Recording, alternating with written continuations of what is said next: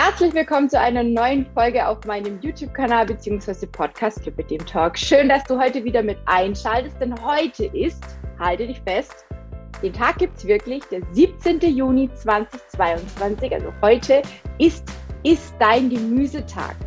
An diesem ist dein Gemüsetag wird es quasi so zelebriert, dass man alle möglichen Süßigkeiten, Kekse, Fastfood oder sonst was für Gedöns, was man so isst, durch Gemüse ersetzt. Ja, also der Tag sollte sehr gemüselastig sein. Ich bin mal gespannt, ob ihr heute sehr viel Gemüse gegessen habt.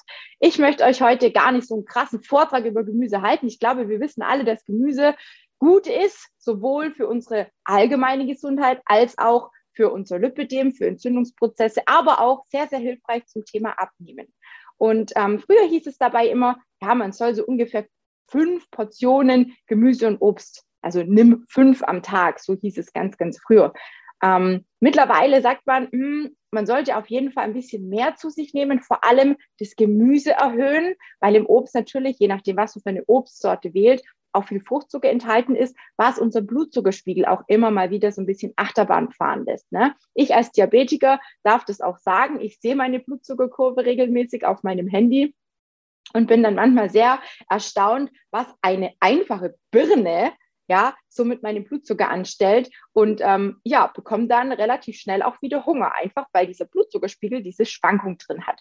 Deswegen sagt man hauptsächlich zu Gemüse, viel Gemüse, zu, zu viel Gemüse zu greifen und da kann man locker mal 200 bis 400 Gramm Gemüse am Tag essen, ja, also da ist nichts los mit drei, vier, fünf Portionen. Ja, also ihr dürft da richtig, richtig zugreifen. Die Vorteile von so einem hohen Gemüsekonsum sind eigentlich total easy. Ne? Dabei geht es nicht darum, dass ihr jetzt nur Rohkost essen dürft oder Salat oder sonst irgendwie was, sondern man kann das ja auch garen, man kann es als Ofengemüse machen und es hat also egal in welcher Variation hat es sehr, sehr gute, also gibt es sehr gute Möglichkeiten, sich das Gemüse zuzubereiten und ähm, um unsere Gesundheit so ein Stück weit auch entgegenzukommen, sage ich jetzt einfach mal.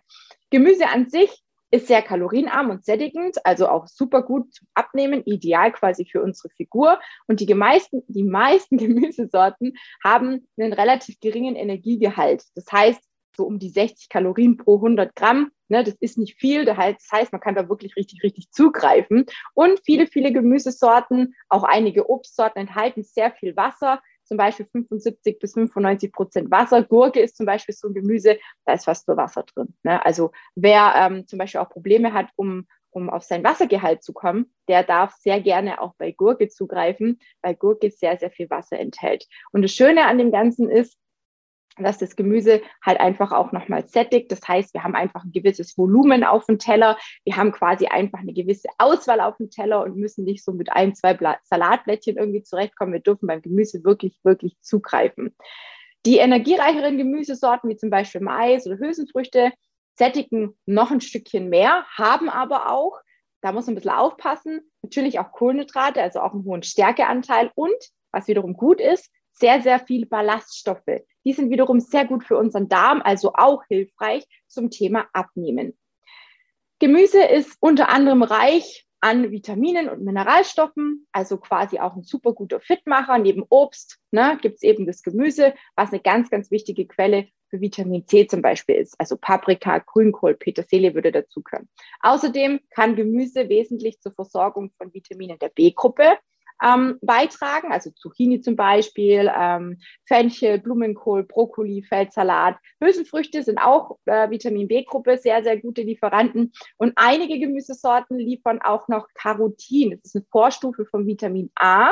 Und besonders carotinreich sind Möhren, Grünkohl, Spinat und auch Petersilie. Und die wichtigsten Mineralstoffe im Gemüse sind Kalium, ganz, ganz wichtig, auch für unseren Wasserstoff, äh, Wasserhaushalt, Wasserstoffwechsel, Wasserstoffhaushalt, Phosphor, Magnesium, Calcium, Eisen. Ne? Also ich will euch jetzt hier nicht zu, zu langweilen mit irgendwelchen Daten, Fakten, aber es gibt natürlich viele, viele Gemüsesorten, die sehr, sehr wichtig für uns sind. Ich möchte gern einmal so ein paar Vitamine und Mineralstoffe ansprechen, und euch auch gleichzeitig sagen, für was die gut sind und warum vor allem auch bei Lipidem das Ganze wahnsinnig viel Sinn macht. Ne? Zum Beispiel das Vitamin C, ich habe es gerade schon gesagt, Paprika, Brokkoli, Tomaten, Kartoffel. Ich gehe jetzt nur vom Gemüse aus, ne? nicht vom Obst, nur das Gemüse. Ganz, ganz wichtig für unsere Abwehrkräfte, als Schutz für unsere Körperzellen, fürs Bindegewebe. Ne? Also hier, wir Lipidem-Patienten haben ja auch meistens ein schlechtes Bindegewebe. Für die Wundheilung, auch gerade nach einer Liposuktion zum Beispiel, nach einer Hautstraffung, für die Narbenbildung, ne? nach einer Straffung. Und es ist eine super gute, wichtig für die Verwertung von Eisen. Ja? Dann haben wir zum Beispiel ähm, die B-Vitamine, die auch für unseren Stoffwechsel, für unsere Nervenfunktion, für die Blutbildung, auch für die Haut sehr, sehr wichtig sind, überall zu finden. In Hülsenfrüchten, in Grünkohl, in Paprika, auch Avocado enthält Vitamin B. Dann haben wir zum Beispiel das Kalium, habe ich vorher schon gesagt. Das ist super wichtig für die Gewebespannung, für den Wasserhaushalt, eben schon gesagt, für die Übertragung von Nerven und Muskelreizen. Und das findet ihr vermerkt in Kartoffeln, in Gemüse also in sehr vielen Gemüsesorten und in Hülsenfrüchten. Calcium und Magnesium sind so zwei kleine Gegenspieler, brauchen wir immer beide, sind wichtig. Calcium vor allem für den Aufbau von Knochen, von Zähnen, wichtig für die Blutgerinnung. Auch hier spielt wieder das Thema mit dem Lipidem und der Liposuktion vielleicht eine Rolle. Für die Muskeln, fürs Nervensystem zu finden in grünem Gemüse, zum Beispiel wie Grünkohl, Brokkoli, Spinat und so weiter. Und Magnesium ist auch sehr, sehr wichtig für die Knochen, für den Energiestoffwechsel für ähm, die Enzym- und Nerven- und Muskelfunktionen, ebenfalls in ganz, ganz vielen Gemüsesorten und auch in den Kartoffeln beispielsweise vorhanden. So mal ein kleiner Ausschnitt aus ein paar wichtigen Dingen, die ihr vielleicht so für euch mal ja, einfach mal euch merken könnt, warum Gemüse und vor allem welche Sorten. Ne? Dann wisst ihr gleich beim nächsten Mal, ah, da ist das und das drin, das tut mir gut, das kann ich auf jeden Fall essen. Dann Gemüse liefert, wie ich es vorher schon gesagt habe, gerade auch die Hülsenfrüchte sehr viel Ballaststoffe. Die helfen uns zum einen satt zu werden und die helfen auch unserer Verdauung. Wer viel Gemüse isst, kann ungefähr ein Drittel der täglichen eigentlich wünschenswerten Ballaststoffzufuhr abdecken. Ja, also 30 Gramm sagt man ungefähr, ähm, ist auch so ein bisschen veraltet. Ich sage immer ein bisschen mehr wird auch nicht schaden, ja. Ähm, sollten es pro Tag sein, also 30 Gramm Ballaststoffe pro Tag sollte Minimum sein. Besonders ballaststoffreich sind zum Beispiel Grünkohl und eben Hülsenfrüchte. Da ist ähm, im Schnitt mehr als 4 Gramm pro 100 Gramm ähm, Ballaststoffe drin, ja. Also zwei bis drei Gramm, ganz grob, je nach Gemüse, ist auf jeden Fall in, in vielen Gemüsesorten enthalten, pro 100 Gramm. Ja, ich spreche immer pro 100 Gramm. Dann hat Gemüse natürlich auch viele sekundäre Pflanzenstoffe für uns hm, zur Verfügung, förderlich eben auch für die Gesundheit, für unser Wohlbefinden. Das sind sekundäre Pflanzenstoffe, sind Farb-, Duft- und Geschmacksstoffe und ätherische Öle, ja. Die werden von den Pflanzen quasi zum Schutz vor Schädlichen und von, von, also vor Schädlichen und vor Krankheiten gebildet. Und diese sekundären Pflanzenstoffen, Stoffe, meine Güte, heute kann ich schon nicht mehr sprechen, sorgen für die spezifische Farbe. Ja, also je nachdem, was äh, da für Pflanzenstoffe drin sind, ist es quasi ausschlaggebend für die Farbe, für den Geschmack, für den Duft des Gemüse. Ja, beim Paprika zum Beispiel ist er grün, ist er, ist er rot, ist er gelb, je nachdem. Bei der Gurke, wie schmeckt die Gurke? Bei den, bei den Zwiebeln tränen einem die, die, die, die, die Zwiebeln, tränen einem die Augen oder nicht, je nach Zwiebeln. Ne? Es ist ja auch ganz, ganz unterschiedlich.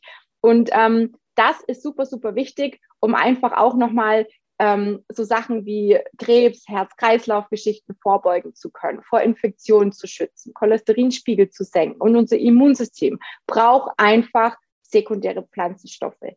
Ja, ich würde auch hier gerne das ein oder andere ansprechen, was ihr sicherlich schon mal irgendwo gelesen oder gehört habt.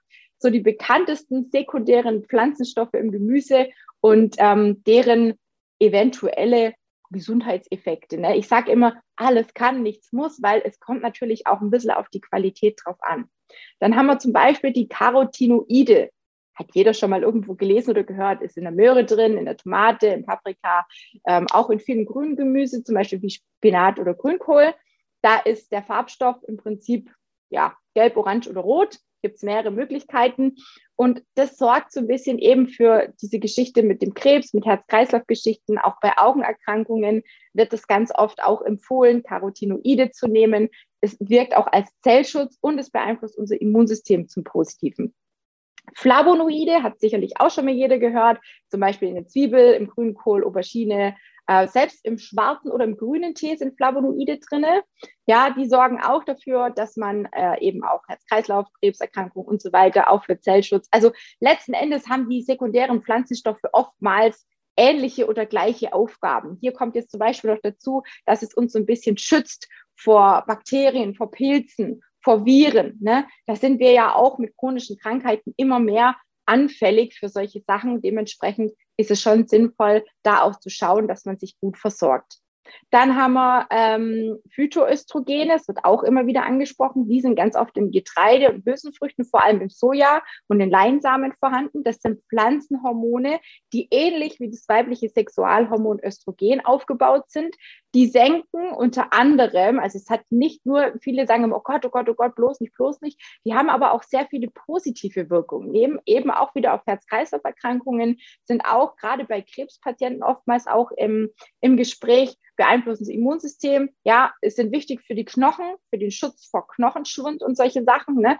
Ist also nicht immer alles nur schlecht, was mit Östrogen zu tun hat. Ne? Man ist natürlich da ein bisschen vorsichtig, weil die Menge macht das Gift und vor allem auch eben die Herkunft. Das heißt, auch hier die Qualität ist sehr, sehr wichtig.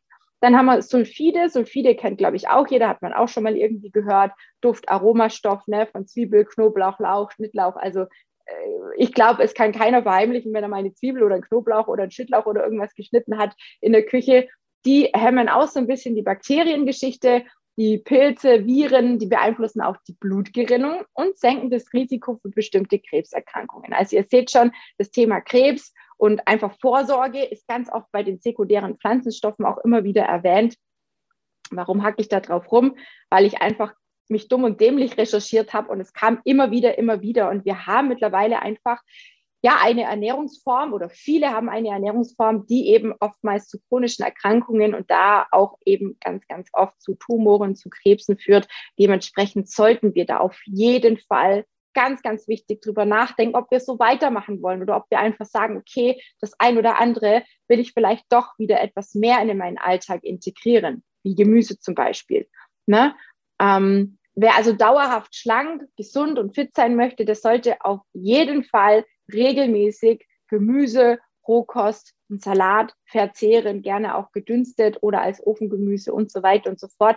Ihr findet hier auch ganz, ganz viel auf meiner Homepage zum Beispiel, auch zum Thema basische Ernährung. Das ist ja auch immer wieder so ein Thema, was oft angesprochen wird, wo viele Betroffene gerade mit Lipidem, gerade mit starken Schmerzen auch einfach positive Verbesserungen feststellen, wenn die säurehaltigen Lebensmittel quasi so ein bisschen verbannt werden und man Richtung basisch geht. Und dazu gehört eben auch viel, viel Gemüse essen. Ja, ähm, wenn dich das Ganze interessiert, das Thema Säurebasenhaushalt, was passiert überhaupt bei der Über Übersäuerung, was passiert ähm, in unserem Körper und was sind die Symptome einer möglichen Übersäuerung? Also wenn du dich jetzt gerade fragst, so, boah, vielleicht bin ich ja auch übersäuert, vielleicht hm, hast du Schlafprobleme, vielleicht tun dir Gelenke weh, vielleicht hast du oft Muskelverspannungen, vielleicht Sodbrennen, vielleicht eben auch diese Schmerze, schmerzhaften, druckempfindlichen Beine, dann solltest du auf jeden Fall mal drüber nachdenken, ob du mal deinen Säurebasenhaushalt checken lassen möchtest.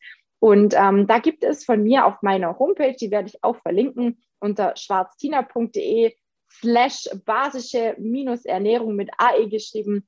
Dort findet ihr ganz, ganz viele ähm, ja, Symptome, ganz, ganz viele ähm, na, wie sagt man denn, ja, äh, äh, Signale quasi einer äh, Übersäuerung des Körpers und vor allem auch, was ihr tun könnt, ne? was bekannte Säurequellen sind, was vielleicht Quellen wären, die euch wieder Richtung Basis bringen können, wenn ihr das Ganze mal ausprobieren wollt. Auch hier bin ich immer sehr, sehr vorsichtig, denn die einen sagen so, die anderen sagen so. Ich bin nach wie vor der Meinung, es muss eine gute Mischung sein und Obst und Gemüse, vor allem Gemüse, sollte auf keinem Teller fehlen, weil das einfach, wie gesagt, die Vitaminversorgung, Mineralstoffversorgung und so weiter und so fort gewährleistet und uns einfach allgemein fitter sein lässt. Ich habe erst vor kurzem, ist noch gar nicht lange her, ist noch keine Woche her, liebe Leute, eine super gute Reportage über das Thema Proteine ähm, gesehen. Ich glaube, es kam auf ARD. Ich komme gerade nicht mehr auf den Namen. Also wie wichtig Proteine sind. Und da haben sich zwei Männer, zwei gestandene Männer einem Experiment unterzogen.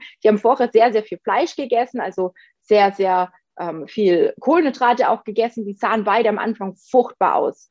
Und ich will jetzt gar nicht auf das Vegane gehen. Die haben nämlich eine vegane Ernährung ausprobiert, vier Wochen lang und sind beide so überrascht gewesen, dass sie das vegan weitermachen. Ich möchte gar nicht darauf eingehen, warum, wieso, weshalb. Vielleicht findet es irgendjemand noch mal in der, in der äh, Mediathek bei ARD oder ZDF oder wo das auch mal war.